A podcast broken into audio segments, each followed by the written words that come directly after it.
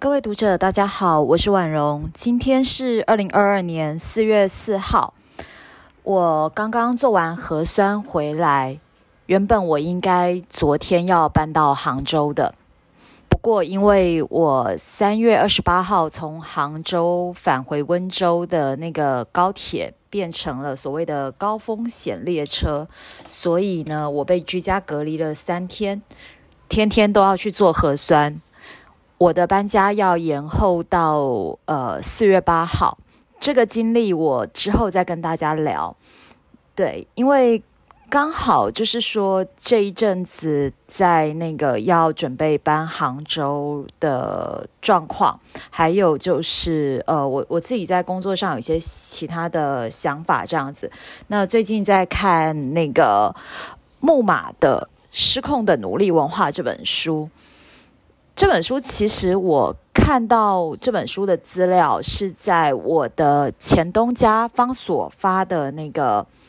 三月份的选书，然后看到了，觉得还蛮有趣的，所以我就想说可以看一下这样子。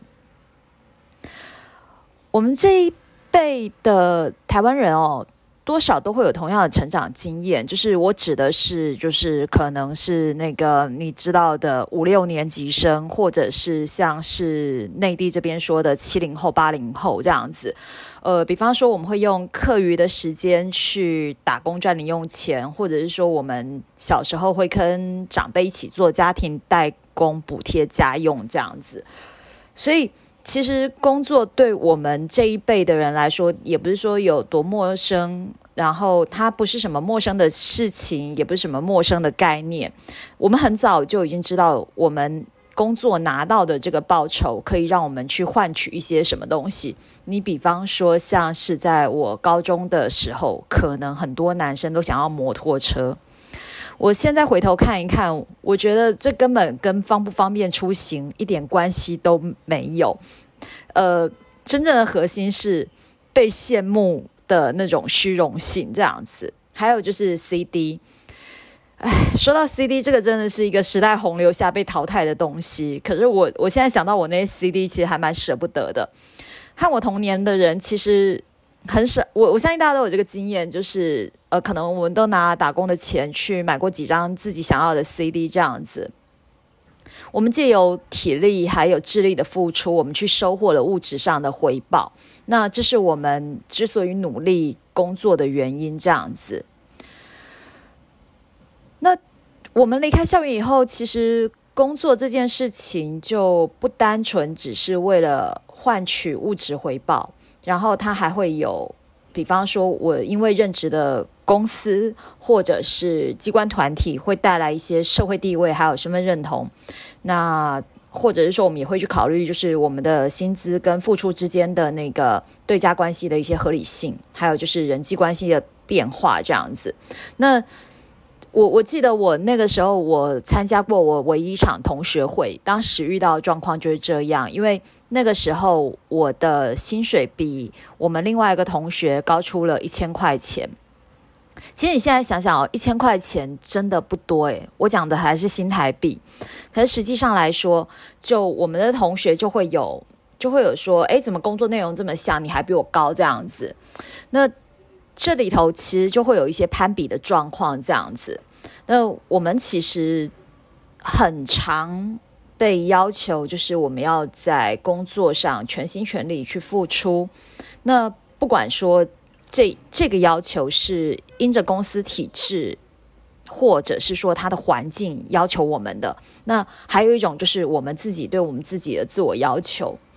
我们常在下班以后会思考工作，那有的时候甚至我们会带入梦境，那甚至于就是说。我们跟人联系的话题或者是生活圈会围绕着这工作去展开。很多年前，我读过一本书，叫做《我们嫁给了工作》。可是实际上，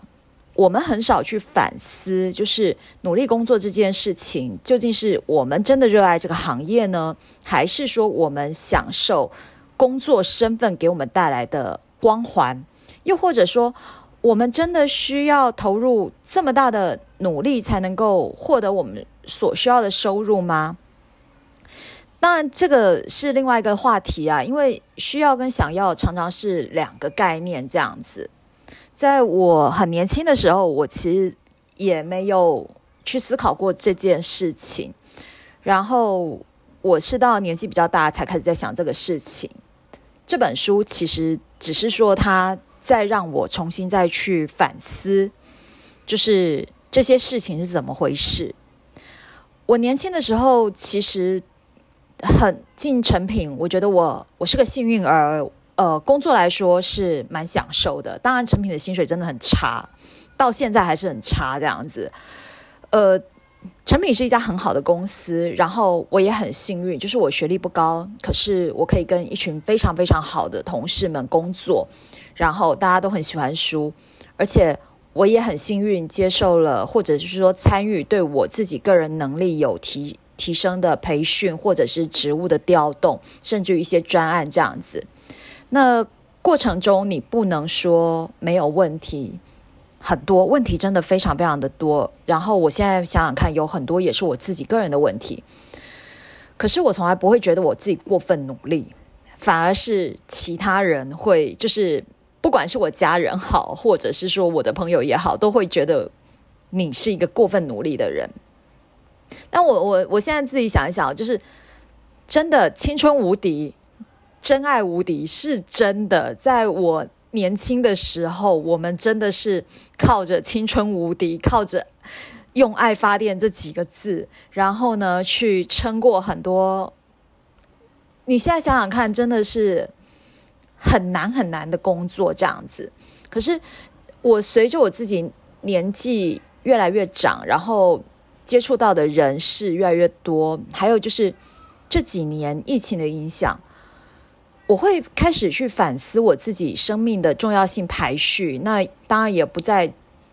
读某一类的，只只读某一类的书，因为只读某一类的书会很狭窄。虽然说有一些书我还是真的不看的，我没有像我的好朋友朱福明那么厉害。我上次看到朱福明在读电机类、机械类的书，我真的是鬼了，他太厉害了。那我在读。失控的努力文化的时候，我其实不能完全说我自己是赞成作者的观点，不是说他的举证不充足，或者是说他的文字不好，而是 实际上美国。美国社会跟亚洲社会，其实在环境上有很大的落差哦。然后还有就是相关的一些政治的机制，然后还有相关的系统，就是社会支持的部分，有很多的不同点这样子。那我们还不要讲，就是个人主义跟集体主义之间的那种落差等等这些，有一些事情其实是共通性的现象跟问题，比方说是对于效率的。追求对于产出的追求，或者是说他在书中有提到被污染的时间这些。那我我讲一个，就是像加班文化，在亚洲，尤其是在日本，它其实是一个我觉得是一个更复杂的问题，不管是就人际上，或者是说其他方面的。那另外一件事情，其实作者他，我觉得他他自己也没有解决方案，因为这是一个很难的问题，就是。高龄化还有高物价，它带来的整个经济压力其实是存在全世界的，还不只是在亚洲，还有包含了欧美这样子。那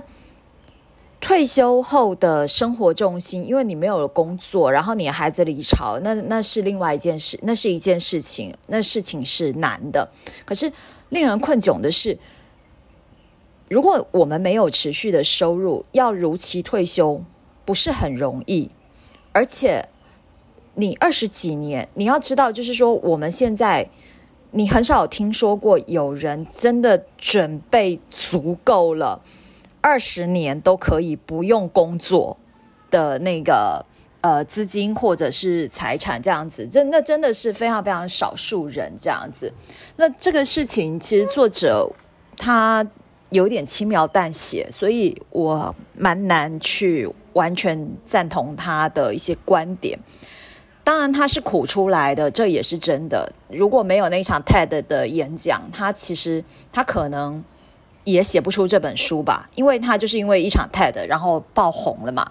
那在这个情况底下，他有收到更多的邀约，然后呢，他的奖酬、他的他的收入跟着水涨船高，这样子，当然他的生活也跟着失控这样子。不过，我跟他有一个相同的看法，就是关于数位工具的使用，那他是不是就是造成了我们的时间被污染这样子？这个我跟他的看法一样，因为工具本身没有问题，那真正的问题是这个工具被人们滥用了。我们多数人其实呃会高估了自己多功的能力，可是我们会严重低估，就是呃任务切换时我们需要的那个时间成本这样子，因为人的专注力其实是很有限的嘛。那可是如果我们要投入去做一件事情，呃，去思考一件事情，它需要的时间往往会比我们知道的要长很多。这个我我其实现在工作中有感觉的，因为我我常常会有一点怀疑，就是我自己的老板怎么可以决策下的那么的快？他是他他当然会有其他的理由，可是实际上对我来说是很不可思议的，因为。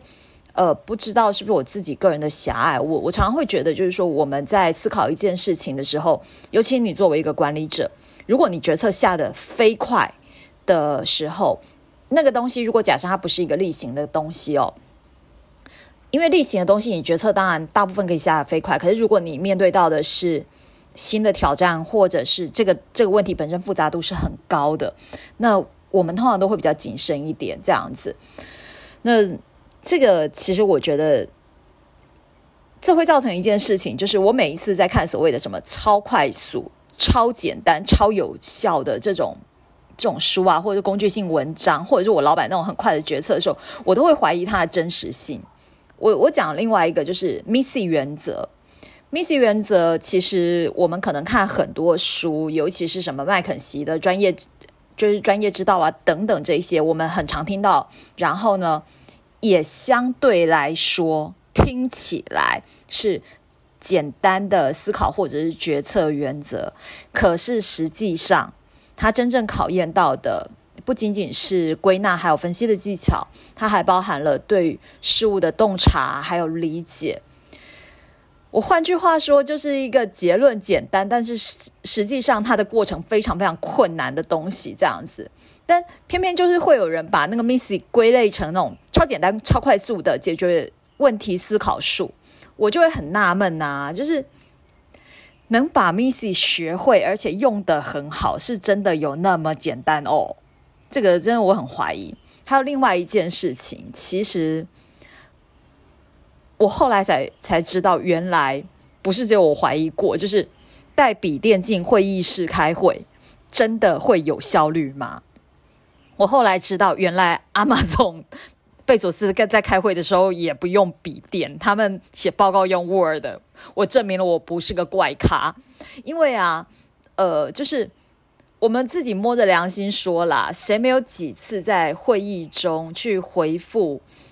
跟那个跟这个会议没有关系的讯息，对吧？多多少少有开会的经验呐。然后呢，另一个就是。还有啊，谁没有几次在跟家人朋友聚会的时候，或吃饭的时候去回复工作的经验？这样子，我们先把这个尊不尊重或愉不愉快这个议题，我们先放着。我们我们先问一下自己这件事情。其实我觉得这也是这本书在讨论的一个重点。我们为什么会选择让我们的时间被污染？我们究竟害怕的是失去在工作或者是生活中被看到的机会？还是我们真心希望创造跟更多人的连接？我们是不是真的愿意为我们自己的选择负责？因为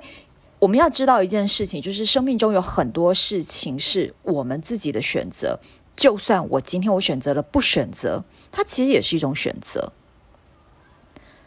工作跟生活，它真的不是很容易被一刀切开的，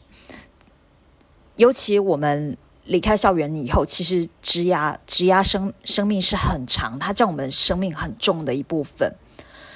我在成品工作的这十几年的经验里头，我相信真的是有乐在工作的这件事情。但是我同时也相信，工作本身会带来压力和痛苦，而这个压力跟痛苦真的不是钱能解决的事情。可是回过头来，一个人只有在真的很在乎一个人或者是一件事情的时候，他才会有情绪，他才会有感受。换句话说，我们喜欢我们自己的工作没有错，我们热爱生活本身也是正确的。努力本身真的没有什么不好，可是我们不能够用努力去道德绑架任何人，因为说真的，选择努力工作，我们不应该是用来炫耀跟攀比的。那就好像是说，我们今天选择努力把日子过精彩，也不是说我今天为了能够在 Instagram 或是 Facebook 上面引起共鸣是一样的道理。虽然我这边我可哦，我要再吐槽一下温州，我我真的很受不了，就是这边的。这边的就是那种，你干什么东西你都要拍照，吃个饭也要拍照，你你出去玩你也要拍照，而且女孩子都很喜欢，就是那个打光磨皮磨到你自己妈都不认识，我都很想问他们说，你们怎么那么的你们怎么有那么闲的时间来做这件事情啊？还有你你把那个照片修成那样，到底是为了什么啊？好，新一代的我我不理解，可是我还是觉得就是。我的生活，我的人生，如果我真的是为了在荧幕里的那一个赞，那一个喜欢，付出这些事情，到底值不值得？我觉得我们一样可以选择努力，但我们不能够是为了努力而努力。这个是我很喜欢这本书的原因，虽然。不是说每一个观点我都很赞成，不过我觉得有机会大家还是可以看一下这本书，就是作者本身，我觉得是蛮有意思的，它能够引起我们的思考也是蛮多的。那今天的分享就到这边，谢谢大家，拜拜。